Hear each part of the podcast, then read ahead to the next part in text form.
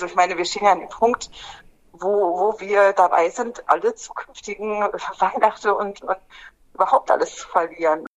Das Wort Mutter wirklich verstanden als der Mensch, der halt primär sich um die Kinder kümmert.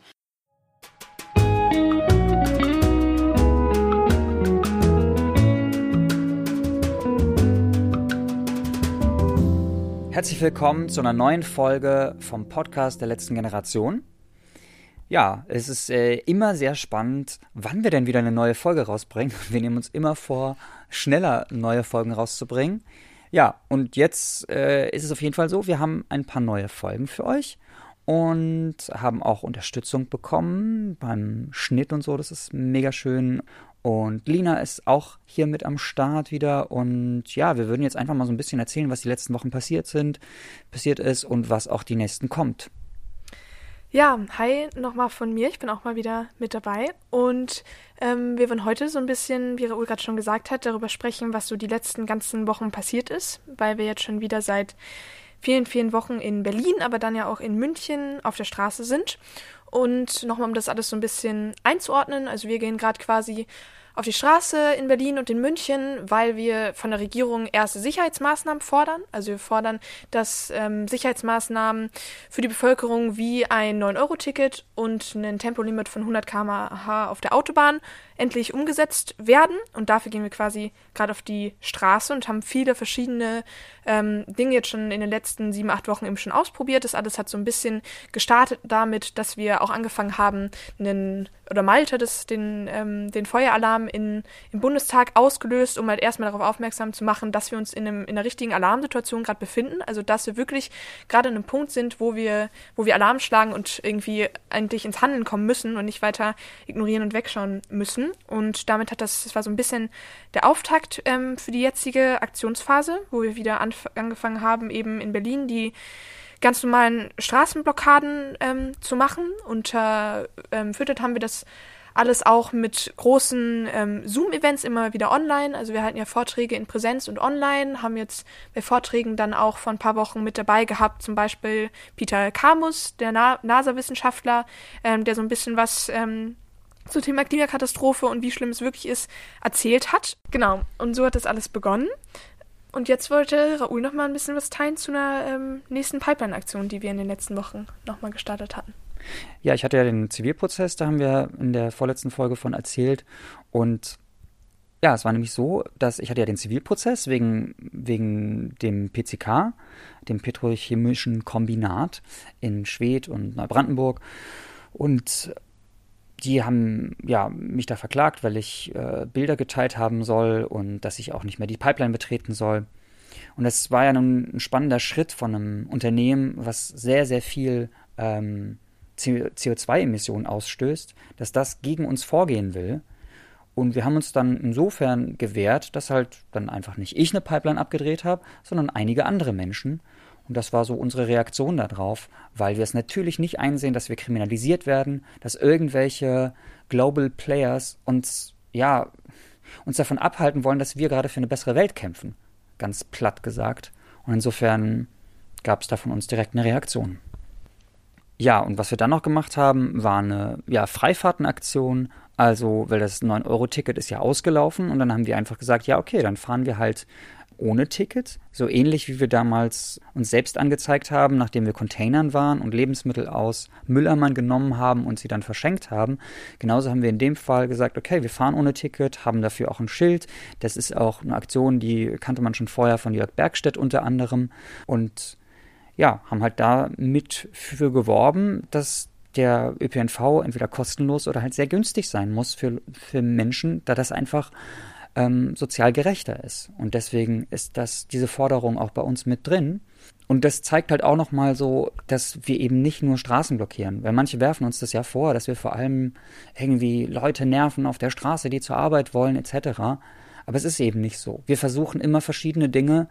Es ist halt einfach so, dass die Straßenblockaden mit die medienwirksamsten sind. Aber wir zeigen euch gleich auch noch oder erzählen euch gleich auch noch von vielen anderen Aktionen, die wir gemacht haben. Zum Beispiel waren dann auch Schilderbrücken mit dabei. Da, ja, das sind halt irgendwie so die Brücken über Autobahnen und da kleben sich auch immer wieder Leute von uns fest. Und dann muss die Autobahn halt gesperrt werden. Das ist ein sehr effektives Mittel. Interessanterweise ist das auch keine Nötigung. Jedenfalls wird ihnen nicht vorgeworfen, weil wir quasi da nicht auf der Autobahn, sondern über der Autobahn sind. Und ja, ein weiteres, was wir gemacht haben, wir haben äh, Wissing Tempolimit-Schilder geliefert. Weil Wissing hat ja mal erzählt, dass ähm, das Problem ist mit dem Tempolimit, dass wir keine Schilder haben. Wissing hat leider auch, also unser Verkehrsminister, jetzt wieder wiederholt, dass er keine Änderung vorhat. Irgendwie weder Tempolimit noch sonst irgendwie ähm, im Verkehrssektor wirklich was zu reformieren.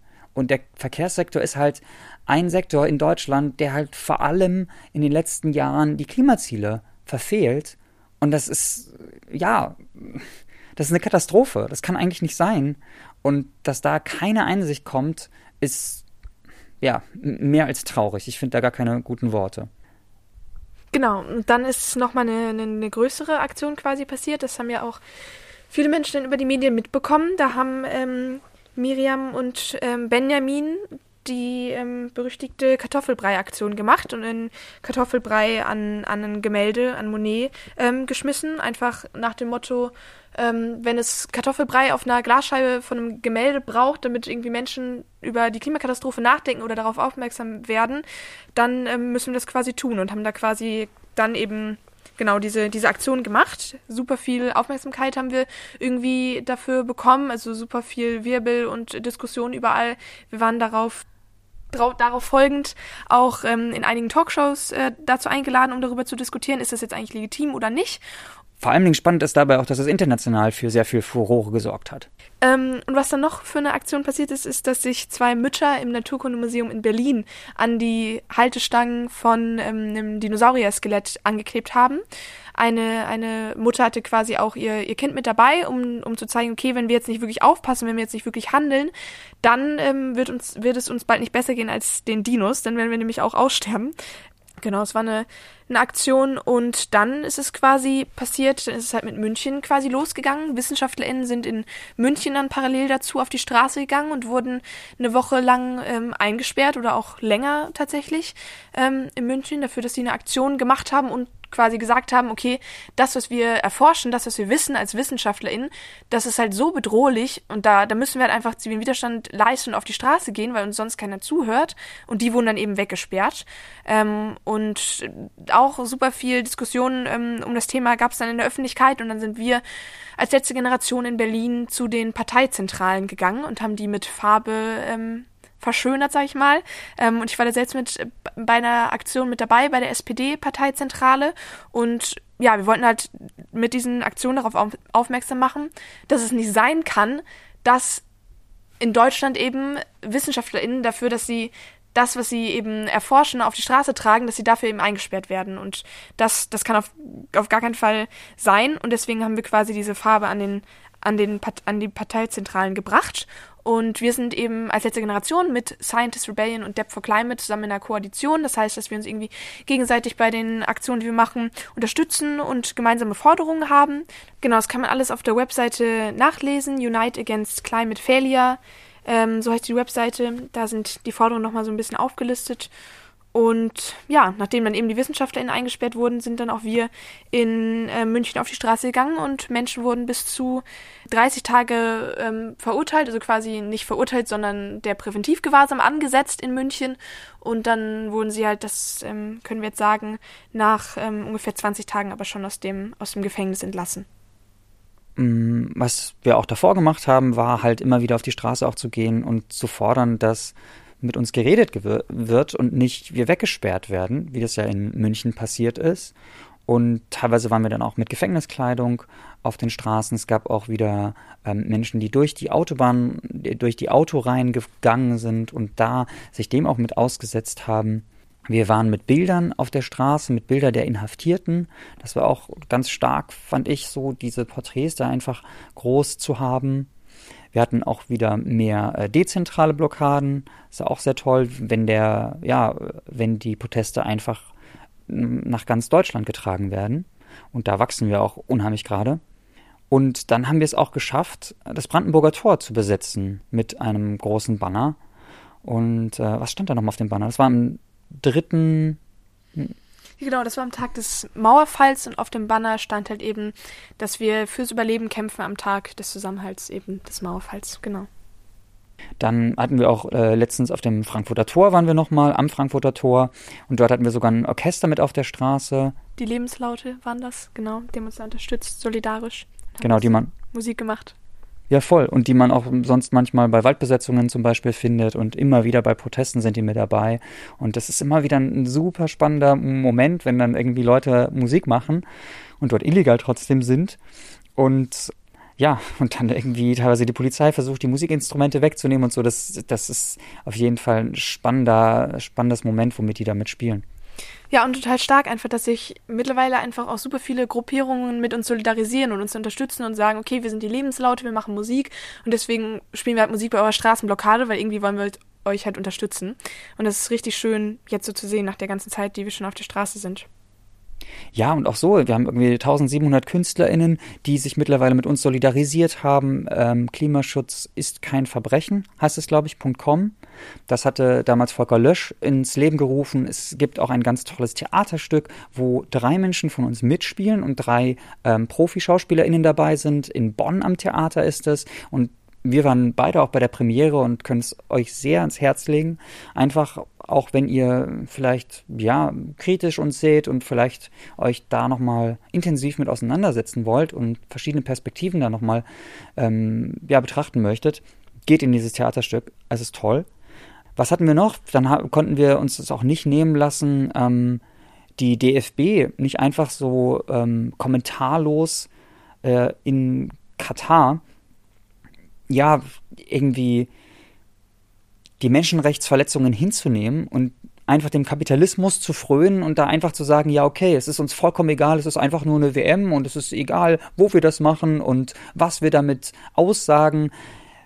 Die DFB hat es ja noch nicht mal geschafft, irgendwie die One Love Binde zu tragen und da minimalsten, ich würde es ja noch nicht mal zivilen, aber minimalsten Ungehorsam man kann auch sagen, Gratismut, ähm, sich da anzusaufen. Aber ja, deswegen haben wir dann gesagt, und ich speziell war dann an der DFB-Zentrale und habe dort ähm, die Fassade mit Farbe beschmiert, abwaschbare. Und Genau, ähm, ja, wie ihr merkt, äh, machen wir auch ganz schön viele ähm, Dinge, die so nicht unbedingt äh, die Straßenblockaden sind, einfach weil wir alles Mögliche versuchen, ähm, um ja, um darauf aufmerksam zu machen, was gerade so abgeht. Ähm, genau, wir haben noch ein Orchester unterbrochen in Hamburg in der Philharmonie. Wir hatten erste Hausdurchsuchungen im Zusammenhang mit den Aktionen in Dresden. Zu der ähm, Elbphilharmonie-Störung, also die, äh, äh, die Solistin, die Geigerin, die hat sich danach sogar mit uns solidarisiert. So, das war super spannend. Das war das Ende ihrer Tournee und natürlich war es für sie irgendwie aufregend, dass da Leute sie stören vor dem Konzert, aber sie konnte das vollkommen verstehen und es war super spannend, auch das Video sich mal anzuschauen. Die, das Publikum findet es gar nicht toll, aber ich finde es toll, dass da die Musikerin und die MusikerInnen dort einfach und die Elbphilharmonie selber, dass die großes Verständnis für haben und auch sehen, dass es einfach gerade fünf nach zwölf schon ist. Genau. Und dann ähm, haben die ersten Hausdurchsuchungen stattgefunden im Zusammenhang mit der Aktion in Dresden, wo wir uns an die, ähm, also Jakob und Maike sich an die Sixtinische Madonna festgeklebt haben. Da gab's die ersten Hausdurchsuchungen, die uns natürlich auch nicht, also auch wenn alles Mögliche versucht wird, um uns irgendwie von unseren Aktionen abzuhalten, abzuschrecken, ähm, uns nicht davon abhalten wird, weiter ähm, solche Aktionen zu machen und ähm, zu versuchen, unser Überleben zu schützen. Ähm, die haben den Flughafen in Berlin kurzzeitig lahmgelegt, haben es damit einmal in die 20 Uhr Tagesschau geschafft ähm, und ja, haben da so ein paar Stunden eben den Flugverkehr unterbrochen. Wir hatten dann massig große Zoom-Events mit Hunderten von Menschen, als dann die Leute aus, aus der JVA in München freigekommen sind. Ähm, Menschen, die hören wollten, wie es den Menschen geht, Menschen, die unseren Plan verstehen und hören wollten und Menschen, die gesagt haben, okay, ich muss jetzt auch irgendwie ungehorsam sein, den Widerstand leisten. Ähm, ja, die Menschen sind freigekommen in München und sind jetzt auch schon wieder auf der Straße. Also jetzt gerade ähm, wieder Menschen in München auf der Straße, auch mit dem Risiko eben, dass sie länger inhaftiert werden. Aber ähm, ja, so wie es jetzt läuft, kann es nicht weitergehen. Und deswegen sind wir auch weiter in München auf der Straße und nicht nur in Berlin und dezentral überall in Deutschland. Wir waren in großen Talkshows, unter anderem bei Markus Lanz. Da hat sich Carla Rochel ja unheimlich gut geschlagen. Und ja, es war absurd, weil Jürgen Trittin zwischenzeitlich die Moderation übernommen hat, als Markus Lanz einfach nicht einsehen wollte, ja, dass wir einfach, ja, uns uns anpassen müssen auf eine andere Art und Weise, wie er das kapiert. Wir müssen nämlich unsere Lebensweise ändern und die Politik muss ihre Ansichten ändern und wir können uns leider nicht an eine 1,5 2, 3, 4 Grad heißere Welt anpassen. Das ist für uns als Menschen biologisch, physikalisch nicht möglich. Und das da ist es super erschreckend für uns und auch augenöffnend gewesen, dass ein Moderator im öffentlichen, öffentlich-rechtlichen zur besten Sendezeit so eine Meinung vertreten kann, die so konträr zur Wissenschaft ist. Das hat uns äh, ja schon verstört. Bei Anne Will, da war das dann sowohl von Frau Kramp-Karrenbauer als auch einer Journalistin von der Zeit deren Name ich jetzt leider vergessen habe, so dass die da viel mehr gegen den Innenminister Hermann aus Bayern ähm, eine, ja, eine Gegenwehr hatten oder da einfach eine andere, stark andere Meinung, einfach die Meinung der Wissenschaft mit vertreten haben und da die andere Carla, nämlich Carla Hinrichs, ähm, sehr gut von uns auch mit berichtet hat. Genau, und ähm, jetzt sind wir quasi wieder an dem Punkt, wo wir wieder auf die Straßen getreten sind mit mehr Menschen als je zuvor. Also wir halten immer noch ja weiter Vorträge, geben Aktionstrainings, um Menschen in die Struktur zu integrieren, Menschen zu ermöglichen, mit uns auf die Straße zu gehen. Und das hat eben auch gut vorbereitet. Ähm, genau, deswegen natürlich nochmal die, die Empfehlung an euch, sich so einen Vortrag und dann später mal ein Aktionstraining anzuhören, auch wenn ihr vielleicht dem Ganzen noch kritisch gegenüber seid und irgendwie noch am Zweifeln seid, so ein Vortrag oder ein späteres Aktionstraining, dann können auf jeden Fall so ein bisschen, ja, noch ein bisschen ähm, ausführlicher, umfassender erklären, was wir eigentlich tun und ähm, wollen. Ähm, genau. Wir empfehlen natürlich immer live in den Vortrag zu kommen, also in Präsenz. Wir sind in ganz vielen Städten. Wenn ihr es mal nicht schafft, dann kommt online in den Vortrag und neuerdings, wir haben es euch noch leichter gemacht, haben wir jetzt auch einmal den Vortrag aufgenommen. Und ja, dann würden wir jetzt überleiten zu Judith, weil mit Judith haben wir gesprochen, bevor sie ins Gefängnis gegangen ist und ähm, dann auch nochmal danach, wie es für sie letztendlich war. Aber vor allen Dingen auch das Gespräch davor war super spannend für mich und äh, zuvor erzählt sie auch noch von den Mütterblockaden. Die hatten wir nämlich auch noch zwischendurch. Und ja, dabei viel Spaß. Danke euch fürs Zuhören bis hierhin und bis ganz bald auf der Straße.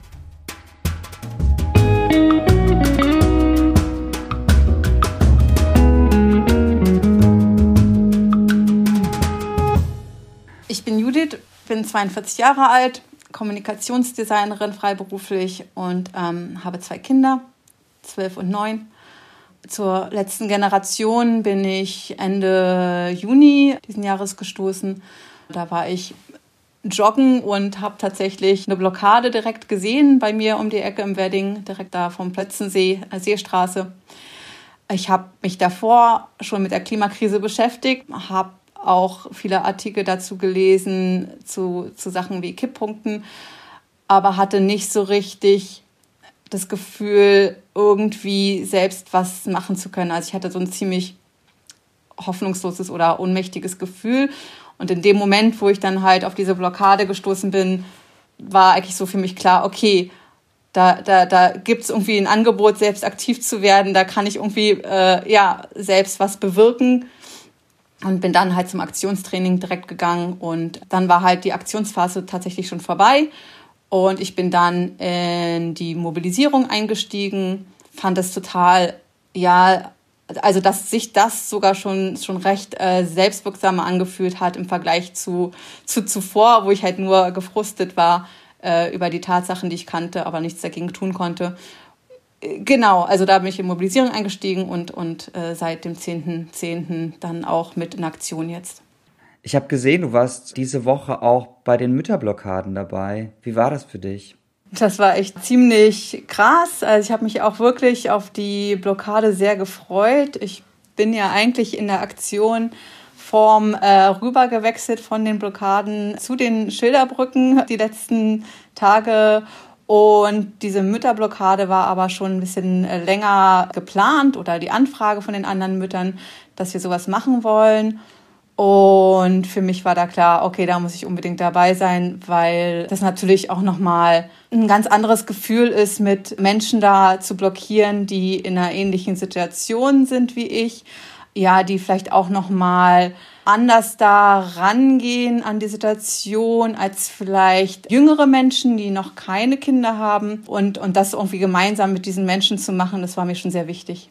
Wie ist das für dich? Wo siehst du den Unterschied zwischen einer, ich sag mal, normalen Blockade und einer Blockade nur mit Müttern, nur mit Frauen? Als, als Mutter habe ich natürlich noch mal ein bisschen anderen Blick auf das, was uns droht, wenn wir einfach so weitermachen wie bisher. Also der Kurs, den wir aktuell ja haben, das ist ja wissenschaftlicher Konsens mittlerweile, dass das in eine Welt führt, ja, die, die für uns als Menschheit so nicht überlebensmöglich ist. Und das wird ja auch nicht so eine Sache sein, wo dann in 50 Jahren von einem Tag auf den anderen irgendwie der Planet nicht mehr bewohnbar ist, sondern jetzt haben wir ja schon ganz klare Anzeichen dafür, ja, dass da einiges in der Schieflage ist mit den Hitzetoten im Sommer und so weiter. Und wenn ich jetzt mir überlege, dass das in Zukunft jedes Jahr schlimmer wird und dass wir gerade so diese sichere Zone verlassen, die wir ja hier in Europa noch so einigermaßen haben und uns auf ja, Ernteausfälle in hohem Maße, auf, auf entsprechend dann Hunger und ja, Kämpfe um die letzten Ressourcen einstellen müssen und dass meine Kinder sozusagen in dieser Welt dann aufwachsen, die im schlimmsten Fall wirklich von, von Krieg und Hunger bestimmt ist. Und ja, dass, dass diese Chance, die wir jetzt noch haben, verpasst wird, nämlich diese, diese Kipppunkte zu vermeiden, ab denen dann halt wirklich gar nichts mehr zu retten ist. Wenn ich mir also vorstelle, dass wir in drei Jahren vielleicht so eine Situation haben, wo der Weltklimarat sagt, okay, der Zug ist abgefahren, diese Erderwärmung ist nicht mehr aufhaltbar, wir, wir werden unsere Lebensgrundlage verlieren. Und dieses Horrorszenario, dass meine Kinder, die dann sozusagen in drei Jahren 15 und 12 Jahre alt sind, dass die so in einer Welt der ja Hoffnungslosigkeit aufwachsen müssen, das ist halt für mich ganz krass und ich glaube, das ist halt einfach für alle Mütter ganz krass, diese Vorstellung. Ich meine, ich bin schon ein bisschen älter und für mich, da, ich habe auch Angst um, um mich selbst und ich habe auch Angst um, um meine Freunde und meine Eltern, weil ich glaube, das wird uns alle treffen. Aber so diese Vorstellung, dass es meine Kinder trifft, die da sich überhaupt nicht gegen wehren können, das, das ist halt richtig krass. Und wir Mütter, wenn wir da zusammen auf der Straße sitzen, das ist halt, wir teilen einfach dieses Gefühl von, wir müssen jetzt was tun unbedingt, weil das geht an das Leben unserer Kinder. Was sagen deine Kinder dazu und wie viel verstehen sie schon von dem, was du machst und in welcher Situation wir uns befinden? Inhaltlich verstehen die eine ganze Menge von der Klimakrise. Besonders die Jüngere interessiert sich auch, auch sehr für Themen, also rund um Natur und Naturschutz und hat sich da auch schon sehr gut durchgelesen und guckt ganz, ganz viele Wissenschaftsmagazine und weiß irgendwie, dass es da ganz viele Probleme gibt und wir sprechen auch darüber und am Anfang war das ziemlich krass manchmal, weil ich manchmal gar nicht einschätzen konnte, inwieweit ich da ehrlich ja die ganze das, den ganzen Umfang der Katastrophe mit ihr besprechen möchte, vor dem ich natürlich ganz doll Angst habe. Und also einfach diese Entscheidung, inwieweit sagt man da wirklich alles einem neunjährigen Kind, das ist mir ganz schwer gefallen und wir haben uns da so ein bisschen rangetastet und mittlerweile verstehen beide Kinder ganz, ganz gut, was da irgendwie auf dem Spiel steht. Also meine ältere Tochter, die fand das erst überhaupt nicht gut, dass ich irgendwie das Gesetz brechen würde. Äh, sie will selber eigentlich ganz gerne Polizistin werden und das war natürlich dann erstmal ja so, so eine Sache, wie kriege ich das irgendwie vereint, dass meine Mutter da das Gesetz bricht und also dieses Verständnis von Recht und Gerechtigkeit, das ist natürlich bei einem Kind, das muss man erstmal so ein bisschen durchkauen, ne? dass nicht alles, was ähm, ein Gesetz ist, auch gerecht ist oder recht ist. Genau, da haben wir auch sehr viel drüber gesprochen und mittlerweile findet sie das auch gut, was ich tue. Also ich habe eigentlich die ganze Familie, die hinter mir steht, mein Mann ähm, auch, der unterstützt uns, also der unterstützt sozusagen mich, dass ich überhaupt diesen Aktivismus machen kann. Sonst könnte ich das gar nicht äh, so im Alltäglichen unterbringen. Ich habe gesehen, es gibt ja auch Müttervorträge und da habe ich auch Kritik unter einem Post gelesen, dass sich Väter ja aufgeregt haben oder wir können ja auch sagen, wenn wir mehrere Geschlechter haben, einfach Menschen, die Kinder haben oder Kinder großziehen oder sonst wie. Wie, ja, kannst du da was zu sagen? Meine persönliche Antwort ist da tatsächlich immer, dass da auch sehr gerne männliche Mütter mitmachen können. Also das Wort Mutter wirklich verstanden als der Mensch, der halt primär sich um die Kinder kümmert. Ich glaube, das geht nicht darum, irgendwie Männer auszuschließen, Väter auszuschließen. Es geht wirklich darum zu sagen, egal ob wir das gut finden oder nicht, es ist nun mal statistisch und praktisch gesehen einfach der Fall, dass es meistens halt die Mütter sind, die sich um die Kinder kümmern und die halt einfach nochmal da ganz andere praktische Hindernisse auch haben, um in den Aktivismus zu kommen. Bei mir persönlich ist es tatsächlich so, dass ich sag mal, mein Mann auch eine, eine männliche Mutter wäre. Also der kümmert sich sehr, sehr viel um, um die Kinder und den Haushalt. Da, da würde sozusagen die Ausnahme wirklich auch, auch hinhauen. Aber wie gesagt, es ist dann doch sehr häufig noch diese klassische Aufteilung, dass, dass Mütter halt da viel mehr Zeit und Emotionen reinstecken, als, als es vielleicht Väter tun. Sind noch weitere Aktionen von Müttern, männliche, weibliche, divers, geplant? Ich glaube, eine Überlegung war halt nochmal so eine, auch als wirklich Elternblockade, gekennzeichnete Blockade zu machen. Ich glaube, was halt auch nochmal wichtig war bei der Mütterblockade ist, dass halt auch das Bild, ne, das ist halt alles, in diesem Falle waren wir alles Frauen, dass das vielleicht auch noch mal ein bisschen anders ist in der Wahrnehmung, als wenn es jetzt Männer und Frauen gemischt sind, weil das ist dann nicht, nicht so klar getrennt von anderen Blockaden und das war halt wichtig in dem Moment.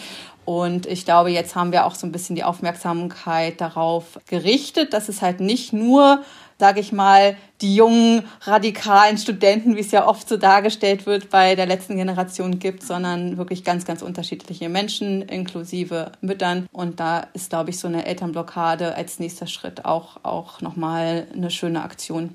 Judith, wenn das ja ausgestrahlt wird, dann sitzt du gerade in einer Zelle für eine längere Zeit. Du hast das mit einberechnet, du hast dich darauf vorbereitet.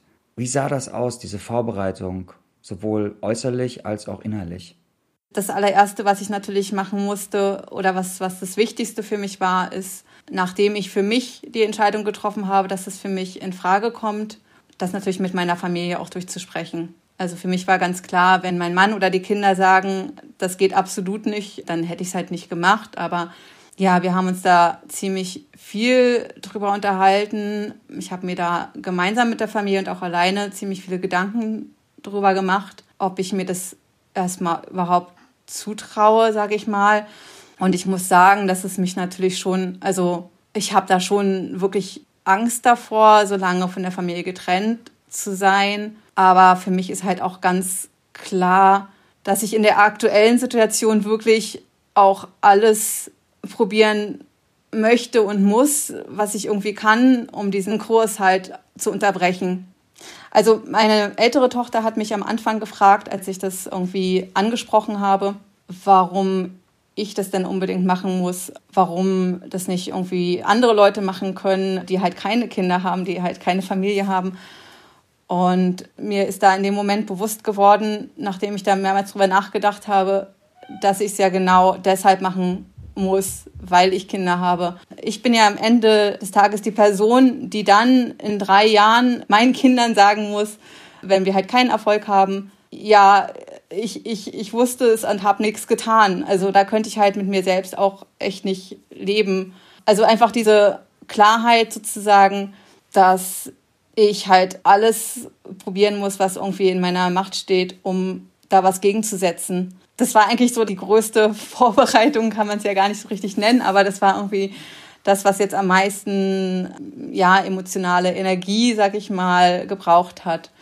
Die anderen Sachen, die praktischen Sachen, die sind natürlich auch alle da. Das fängt irgendwie an mit Vollmachten, wenn irgendwie beide Eltern unterschreiben müssen für die Kinder irgendwas, bis hin zu, wie werden die drei den Alltag wuppen also wie gesagt, mein Mann macht sehr viel im Haushalt und Kinderbetreuung sowieso. Also das, das ähm, Praktische ist, das wird wohl kein Problem sein. Aber es ist natürlich schon was anderes, wenn da eine Person fehlt. Genau, so diese praktischen Sachen. Da bin ich auch noch nicht ganz fertig mit tatsächlich. Was steht da noch an? Ja, also wirklich einfach die verschiedensten Sachen durchzugehen. Hat man nichts vergessen. Ne? Also das mit der Vollmacht, das ist mir gerade erst irgendwie vor zwei Tagen eingefallen, dass es ja der Situation gibt, wo wirklich alle beide Eltern unterschreiben müssen. Und da muss ich einfach nochmal nachfragen, wie das genau ähm, gelöst werden kann. Ob mein Mann dann einfach so eine Bestätigung braucht, dass ich da in Gewahrsam bin. Oder äh, ja, das genau, da muss ich mich halt einfach noch, noch schlau machen und dann ein bisschen zu ja, auch tatsächlich so emotionale Vorbereitungen, die ich dann mit den Kindern auch so ein bisschen mache, dass wir irgendwie uns gemeinsam überlegen, wenn man sich jetzt irgendwie einsam fühlt, wenn, wenn der andere einem gerade ganz doll fehlt, was man dann machen kann mental. Ja, da habe ich jetzt auch mit der einen schon so, so eine kleine Spielerei gemacht, dass wir dann irgendwie ja zusammen im Bett gelegen haben und dann habe ich gesagt, diesen Moment, den versuchen wir uns jetzt irgendwie so ganz schön abzuspeichern und dann können wir da irgendwie andocken, wenn wir den anderen vermissen. Sehr berührend.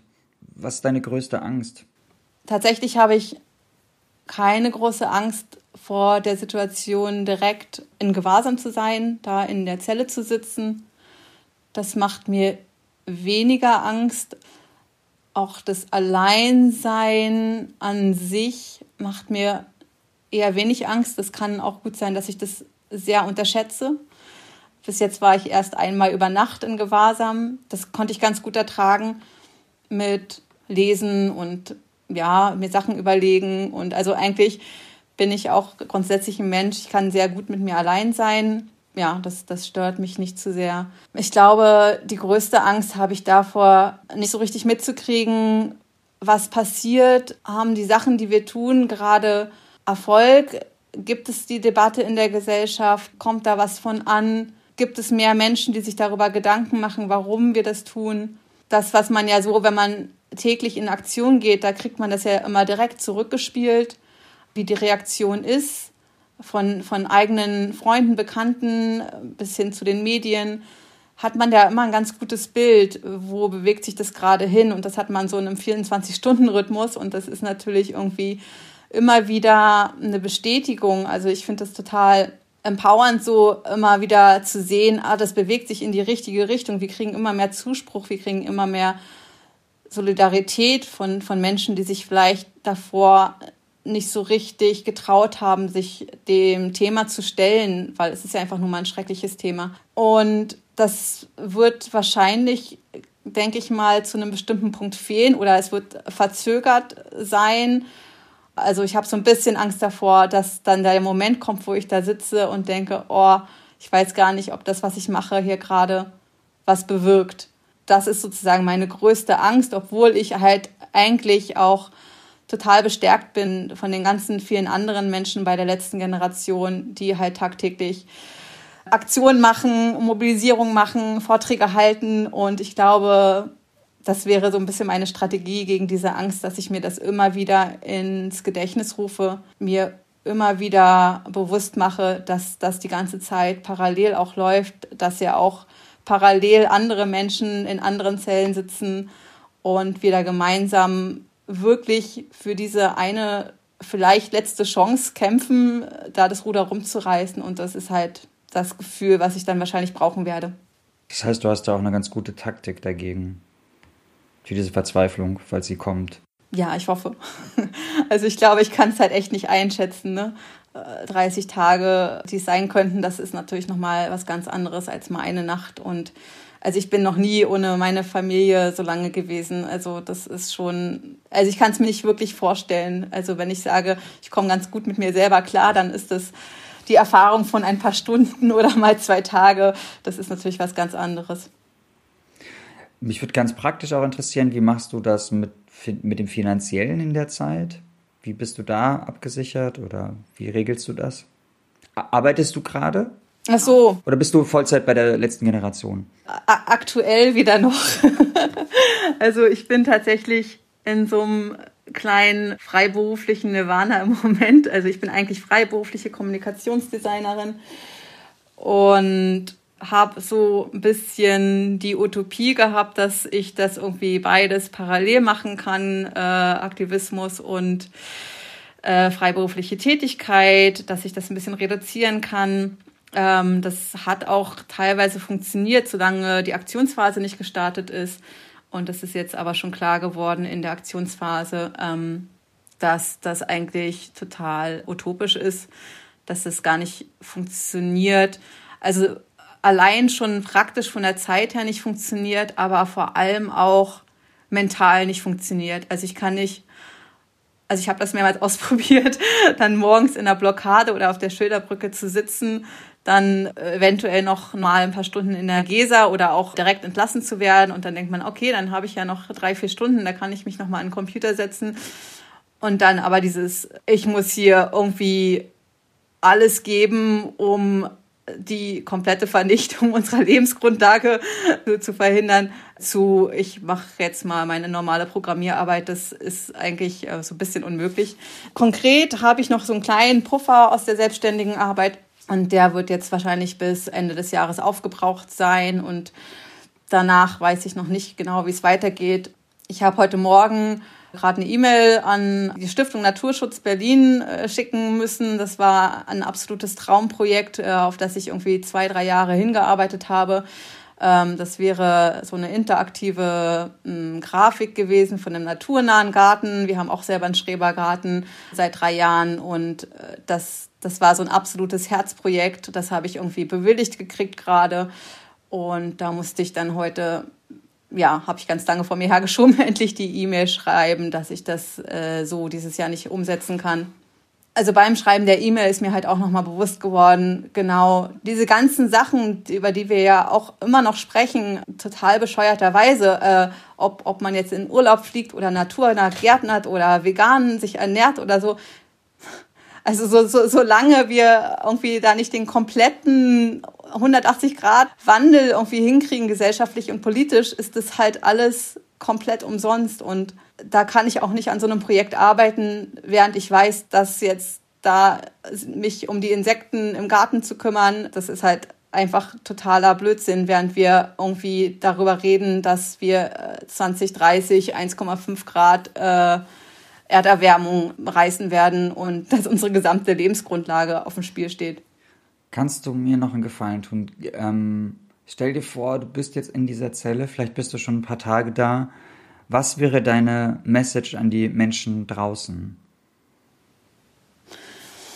Ja, meine Message wäre, glaube ich, wirklich, dass ich, also ich glaube, es gibt noch ganz, ganz viele Menschen da draußen, denen noch nicht bewusst ist, in welcher extremen Notlage wir uns befinden. Also die meisten Menschen wissen, es gibt eine Klimakrise, die meisten Menschen wissen, wir haben ein Problem, aber sich wirklich dem in dem vollen Umfang zu stellen, auch sich emotional damit zu verbinden, was das bedeutet, wenn wir diese kritische Grenze überschreiten, was das für uns alle bedeutet, für unsere Kinder, für uns alle halt einfach. Also meine ganz große Bitte ist, sich zu versuchen, diesen Mut zusammenzukriegen, irgendwie sich dieser Wahrheit zu stellen, sich mit der Wissenschaft auseinanderzusetzen. Also es gibt ja wirklich, man kann das ja wirklich nachlesen, aber man muss wirklich diesen Mut, glaube ich, erstmal aufbringen, sich den Fakten zu stellen. Und das ist meine ganz, ganz große Bitte, dass sich die Menschen nicht davon abwenden, sondern sich damit auseinandersetzen, was auf dem Spiel steht.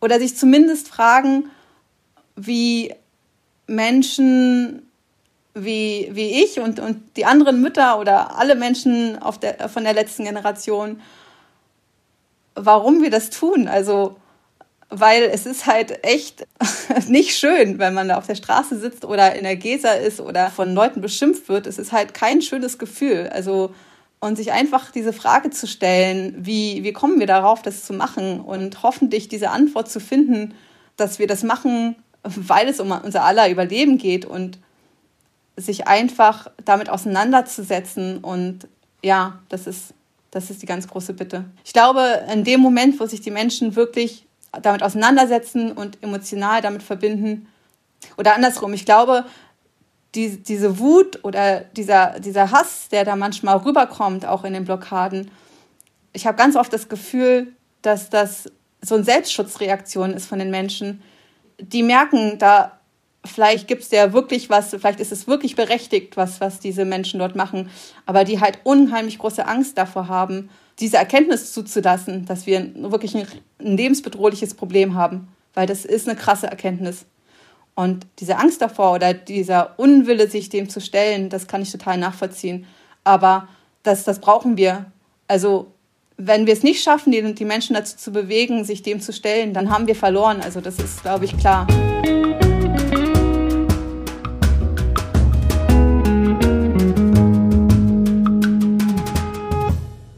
Judith, wir sprechen jetzt hier nochmal, nachdem du im Gefängnis warst. Du bist auch gleich auf dem Weg zur Aktion. Wir haben gerade gehört, dass sowohl Wolli, Wolfgang Metzler-Kick, als auch Anton, ja, dass die jetzt für 30 Tage weggesperrt werden in Bayern. Du warst im Gefängnis. Wie war es da und äh, was macht das mit dir, wenn du hörst, wenn du jetzt heute auf die Straße gehst, dass du vielleicht wieder 30 Tage wegkommst? Ja, also erstmal, uns war das natürlich bewusst, als wir ähm, in die Aktion äh, von einem Monat gegangen sind, dass ähm, es dieses Polizeiaufgabengesetz gibt und dass äh, das Risiko besteht, dass wir auch länger weggesperrt werden. Und ähm, ja, das, das haben wir schon, schon auch bewusst in Kauf genommen. Dann im Gefängnis zu sein, war natürlich ähm, trotzdem sehr krass, trotz, trotz dieser mentalen Vorbereitung und was natürlich auch, auch ein totales Privileg ist, genau. Mm, trotzdem, wie gesagt, hat es sich sehr krass angefühlt, ne, wenn dann die Tür dazu geht und äh, um zwei war so der letzte Kontakt mit den ähm, WärterInnen da, die einem nochmal Essen gegeben haben fürs Abendessen, fürs Frühstück, vielleicht nochmal Post und dann ähm, war danach äh, oft äh, gar kein Kontakt. Das heißt, man, man hat dann wirklich den gesamten Nachmittag allein in der Einzelzelle gesessen und das ist natürlich dann ein ganz schön doofes Gefühl, wenn man nicht, nicht über seine eigene Zeit verfügen kann und einfach weiß, man, man ist jetzt da eingesperrt. Trotzdem war es auch, also hatten wir auch, auch die gemeinsame Zeit am Vormittag, jeweils eine Stunde Hofgang, zwei Stunden insgesamt Aufschluss und haben uns da sehr gut austauschen können, auch, auch so zu unseren Gefühlen. Das war super, super wichtig. Was heißt ähm, Aufschluss? Das, heißt, dass sozusagen die Zelltüren in der Zeit auf sind und wir uns frei zwischen den Zellen bewegen konnten und auch noch einen äh, zusätzlichen Gruppenraum benutzen konnten. Um, genau. Das haben wir dann auch immer gemacht, auch immer in der gesamten Gruppe. Wir waren die meiste Zeit zu viert, am Anfang kurz zu fünft. Und wir haben wirklich dann auch diese ganze Zeit auch in der zu viert dann genutzt, um uns da auszutauschen und so. Hat dich deine Familie besucht oder konnte sie dich besuchen? Wie war der Kontakt? Ja, also das, das hat äh, am Anfang überhaupt nicht geklappt. Also das gab äh, große Probleme mit der Zuständigkeit zwischen Polizei und äh, JVA. Und dadurch ist es erstmal überhaupt nicht klar gewesen, ähm, äh, wie überhaupt Anrufe organisiert werden können. Das ging dann so drei Tage. Dann irgendwann war klar, dass die JVA dafür zuständig ist und ein Anruf wie ein Besuch gewertet wird. Also gleich, beide gleich behandelt werden und dafür musste man dann ein Formular an die Person schicken, die einen anrufen oder besuchen sollte. Und diese Person, in meinem Fall war das dann mein Mann, äh, musste dieses Formular erst zurückschicken. Bei meinem Mann gab es dann noch das Problem, dass äh, er Engländer ist und ich auf Englisch geschrieben habe. Das heißt, der, der Brief, den ich im Schreiben geschrieben habe mit den Formularen, kam dann erstmal noch ein, ein oder zwei Tage später zurück an mich mit dem Hinweis, ich solle bitte nicht auf Englisch schreiben. Dann musste ich einen Antrag stellen, auf Englisch zu schreiben. Der wurde dann bewilligt, aber das hat sich alles sehr, sehr, sehr gezogen. Mit dem Ergebnis, dass ich dann nach zwei Wochen den ersten Anruf hatte mit der Familie. Und ja, den Besuch, das haben wir dann äh, tatsächlich ähm, gar nicht mehr gemacht, weil es so kompliziert war. Wie hast du dich dabei gefühlt? Wie ging es deinen Kindern und deinem Mann dabei? Ja, also das war schon echt ein Scheißgefühl, äh, weil natürlich das eine sehr, sehr lange Zeit ist. Also sonst verbringe ich halt meine gesamte Zeit mit meiner Familie. Also das ist schon eine echte Ausnahme, wenn ich mal irgendwie eine Nacht äh, irgendwo anders bin und, und nicht bei denen. Und das ist äh, ja, äh, ja ziemlich hart. Äh, und ähm, auch so die Überlegungen, kommen die jetzt nach, nach, nach Bayern für für diese eine Stunde Besuchszeit. Am Anfang war das auch gar nicht klar, äh, ob die, also beziehungsweise hatte ich am Anfang die, die Ansage, dass die dann hinter einer Scheibe wären für die Besuchszeit und äh, das, das wollte ich gar nicht. Also ich glaube, das wäre sowohl für die Kinder ziemlich doof gewesen als auch für mich, weil dann irgendwie sich so nah zu sein, aber äh, es kann keine Umarmung oder so stattfinden, dass, dass man nicht, äh, ja, also ja, das, das wollte ich auf keinen Fall und so haben wir das dann nicht gemacht. Ich habe aber den beiden Kindern und meinem Mann sehr viel geschrieben und auch sehr viel Post von, von ihnen gekriegt. Meine jüngere Tochter hat äh, mir, mir Comics gezeichnet äh, und, und uns als Klimaaktivisten, als, als Comicfiguren und das, das fand ich total schön. Und ja, also ähm, da war sozusagen dieser Austausch dann, dann über die Post ein bisschen da. Ich finde es so großartig, wie du da die positiven Dinge trotzdem noch herausheben kannst. Trotz dieser ganzen Strapazen und diesen Dingen, die ich ja nur ansatzweise, glaube ich, mich da einfühlen kann. Du gehst wieder auf die Straße, du wirst, ja. du warst jetzt die letzten Tage schon auf der, auf der Straße und du wirst es heute wieder tun. Es kann sein, dass du genauso jetzt 30 Tage weg bist, über Weihnachten, über Silvester. Ja. Wie kam es, dass du dich dazu entschlossen haben? Was hat deine Familie dazu gesagt? Und ja, ja, also es war wirklich eine, eine, sehr, sehr schwere Entscheidung. Also ich habe mit den Kindern sehr lange darüber gesprochen und mehrmals auch darüber gesprochen. Ähm, natürlich waren die am Anfang überhaupt nicht begeistert von der Idee. Also so, ne, das ist gerade, also die sind ja neun und zwölf Jahre alt. Das ist noch ein Alter, ähm, wo, wo Weihnachten wirklich das, das wichtige Fest überhaupt ist. Ne? Also noch, noch wichtiger als Geburtstag und so. Ähm, das, das ist uns als Familie unglaublich schwer gefallen, diese Entscheidung zu treffen. Mm, wir haben sie aber gemeinsam getroffen und ähm, ich habe es den Kindern so weit wie möglich erklärt, ähm, ähm, ohne, also das ist immer auch sehr, sehr schwer für mich, ähm, so, das so zu erklären, dass, dass, dass ähm, ne, also ich meine, wir stehen ja an dem Punkt, wo, wo wir dabei sind, alle zukünftigen Weihnachten und, und überhaupt alles zu verlieren. Also es geht ja Ne? Also wenn wir jetzt nicht irgendwie in die Puschen kommen, dann haben wir ja wirklich die Situation, dass, dass wir alles verlieren. Und ja, das habe ich irgendwie versucht, meinen Kindern, ohne jetzt ganz so drastisch zu sprechen, ähm, doch versucht zu erklären, dass das ganz viel auf dem Spiel steht und, und, und dass die Regierung, dass die Gesellschaft irgendwie jetzt handeln muss, damit wir da noch eine Chance haben. Und dass, dass dieses eine Weihnachtsfest halt, ja, dass, dass wir das halt ausfallen lassen müssen, damit damit wir dieses weiter so durchbrechen und uns diese Chance auf eine Zukunft erhalten. Ja, das haben sie ganz gut verstanden und haben sich jetzt da doch irgendwie drauf eingelassen. Wir werden dann halt gucken, wenn ich dann wieder zu Hause bin, dass, dass sie auch ein bisschen gemeinsame Zeit nachholen, dass, dass ich vielleicht einfach mir noch ein bisschen mehr Zeit nehme. Und ähm, ja, aber ich glaube, das ist im Moment, wir, wir können nicht einfach zurückgehen in dieses, in diesen Alltag, diesen, diese Illusion von, von äh, wir feiern jetzt hier Weihnachten, also da, wo wir gerade sind. Das ist, also, selbst wenn ich das wollte, ich könnte es gar nicht. Ne? Ja. Danke dir, Judith. Ich bin mega berührt und ja, so wie es dir gerade sehr nahe geht, geht es mir auch mega nah. Sei dir sicher, es stehen ganz viele Menschen hinter dir und wir, ihr seid dort nicht allein. Wir machen euch sichtbar, wir gehen für euch auf die Straße, ihr, ja, ihr seid nicht allein. Fühl dich ganz lieb umarmt. Danke, dass du das machst und viel Glück heute auf der Straße. Pass auf dich auf und bis ganz bald. Vielen, vielen lieben Dank. Und wir fühlen das jeden Tag. Also ich ähm, persönlich fühle das jeden Tag, dass wir nicht allein sind. Und vielen lieben Dank für, für, für dieses tolle Team und diese Unterstützung. Das ist uns, also mir, ganz, ganz, ganz wichtig. Und ähm, ja, gibt auch immer wieder Kraft. Von daher auch dir lieben Dank. Danke, bis bald. Bis bald. Ciao. Ciao.